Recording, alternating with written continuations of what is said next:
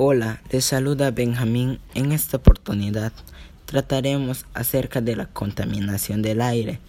Conocerás distintas alternativas para mitigar los problemas ocasionados por la contaminación del aire, con el fin de que los ciudadanos se comprometan a realizar alternativas que se brindarán brevemente para contrarrestar dicha contaminación en favor del ambiente y la salud. También debemos entender que la contaminación atmosférica e-, es, la presencia en el aire de materias o formas de energía que implica gran riesgo, daño o molestia grave para las personas y seres de la naturaleza, así como pueden atacar a distintos materiales reducir la visibilidad o producir olores desagradables como también enfermedades. Las principales causas de la contaminación del aire están relacionadas con la quema de combustibles fósiles, como el carbono, el petróleo y el gas.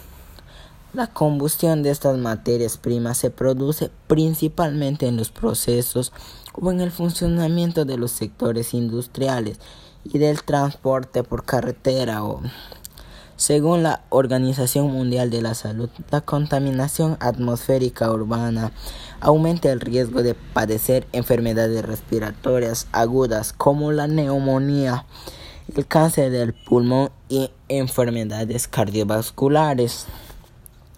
La contaminación del aire es principalmente el riesgo ambiental para la salud pública en las Américas, en todo el mundo.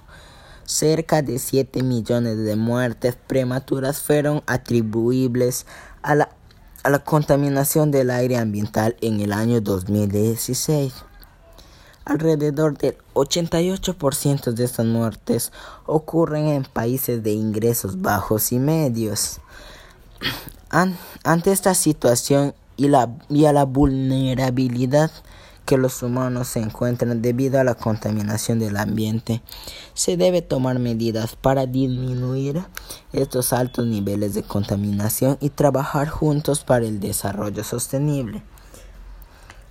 Acciones para contrarrestar la contaminación del aire. No quemar los residuos sólidos, ya que estos generan gases tóxicos trasladarnos en bicicleta o caminar constantemente, consumir alimentos orgánicos y reducir el consumo de electricidad.